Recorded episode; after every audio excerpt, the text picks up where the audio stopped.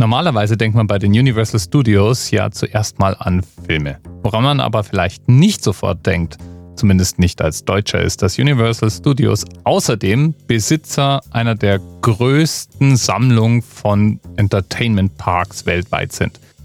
Mit knapp 50 Millionen Besucher jährlich sind sie die drittgrößten Parkbetreiber der Welt. Noch nach Disney und Merlin Entertainment. Und ich persönlich war schon in Disney World und ich war in Universal Parks und ich finde Universal irgendwie cooler. Allerdings war mein letzter Besuch in Disney World, bevor Disney Marvel und Star Wars gekauft hat. Vielleicht ist das jetzt also noch viel, viel, viel cooler als damals und ich muss mein Urteil revidieren. Egal wie, die großen Universal Parks stehen jedenfalls in Hollywood, in Orlando, in Japan und in Singapur.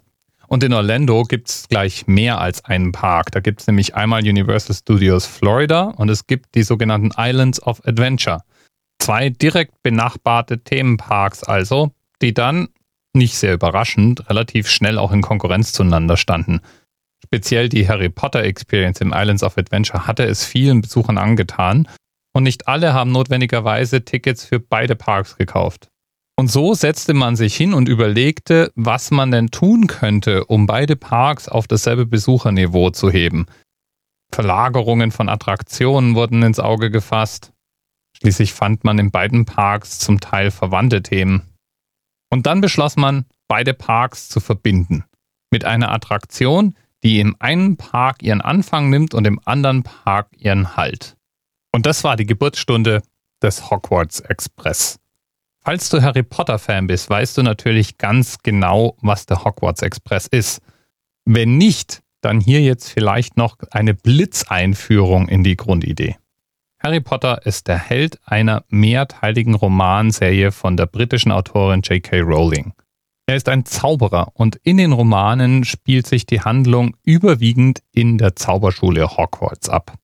Diese Schule erinnert in vielen, vielen Details an typische britische Internatsettings, spielt aber in der Zauberwelt, Hogsmeade.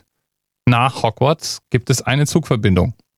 Die startet im berühmten Londoner Bahnhof King's Cross, allerdings auf einem versteckten Bahngleis mit der Nummer 9 Viertel. Im Roman und im Film geht Harry durch eine massive Steinwand und befindet sich plötzlich an diesem Gleis. Und natürlich sieht man aus dem Fenster eines voll mit Zauberschülern gepackten Zugs, der durch eine Zauberwelt fährt, auch so allerhand Ungewöhnliches. So viel also minimale Zusammenfassung, um zu verstehen, worum es denn jetzt hier bei den Universal Studios geht. Die sind nämlich hergegangen und haben diesen Hogwarts Express als Attraktion nachgebaut. Und das fängt in den Universal Studios mit einem im Maßstab 1 zu 2 nachgebauten Bahnhof King's Cross an. Und ich habe mir ein paar Videos dazu angeschaut und muss sagen, das sieht schon echt cool aus. Irgendwie scheinen die Amerikaner ja auf nachgebaute Gebäude aus Europa zu stehen. Man kann sich in Las Vegas einen nachgebauten Eiffelturm anschauen. Ich war schon in einem künstlichen Canale Grande unterwegs. Ja, und in den Universal Studios steht eben King's Cross. Und die Macher versuchen eben diese erste Zaubererfahrung, die Harry Potter in den Romanen und in den Filmen durchmacht, wenn er diesen Zug zum ersten Mal sieht und besteigt, für die Themenparkbesucher nachzubauen. I believe that the journey from King's Cross to Hogsmeade is actually one of the great moments of the books and the movies. You know what's really cool about the Hogwarts Express? Right from the the platform. You're going to be able to walk through the brick wall at the platform nine and three quarter, just like Harry Potter did. And right then, just that is going to be a pretty magical moment. That's what we wanted to give our guest.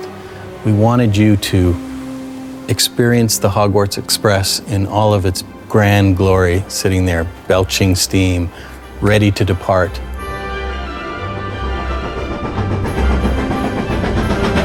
It is the most authentic vehicle I think we've ever built.